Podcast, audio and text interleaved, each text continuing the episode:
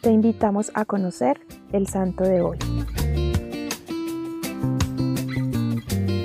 Hoy vamos a conocer la historia de San Sulpicio. La capacidad de oratoria y la gestión de sus asuntos lo revelan y lo ubican entre los hombres más instruidos y serios su aptitud para las cargas más altas del imperio. Sulpicio se distingue por su elocuencia, la finura de su espíritu, la habilidad en la resolución de los líos jurídicos, su juicio riguroso y la solidez de sus argumentaciones. Su reputación llega muy lejos. Con su suerte y su genio puede aspirar a los cargos más altos del Estado. Totalmente absorbido por las preocupaciones del mundo, en una época en la que todas las esperanzas sonríen a su imaginación, se casa con una hermosa hija del conde tan rica como él y con muchas buenas relaciones. Pocos jóvenes hubieran podido tener mejores patrocinadores para iniciar una carrera llena de honores. Sin embargo, estos sueños pronto se desvanecerían. La providencia le reservaba un destino aún más glorioso. La muerte se llevó a su esposa y lo sumió en una profunda tristeza. En vez de dejarse abatir por la desesperación, se repuso con energía, buscando su consuelo en la piedad. Dios recompensó magníficamente su fe con otras muchas gracias entre otras las de hacerse amigo de San Martín,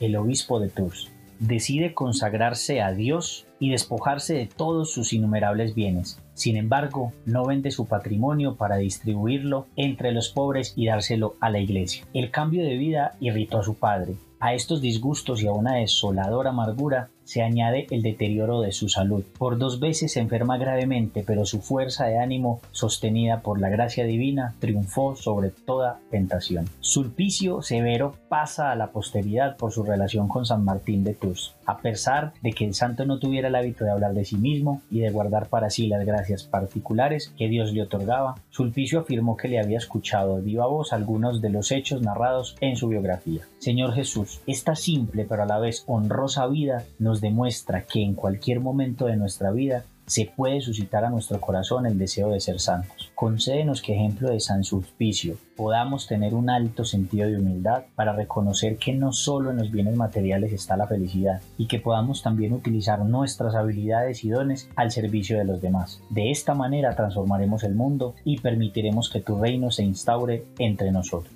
Cristo Rey nuestro, venga tu reino.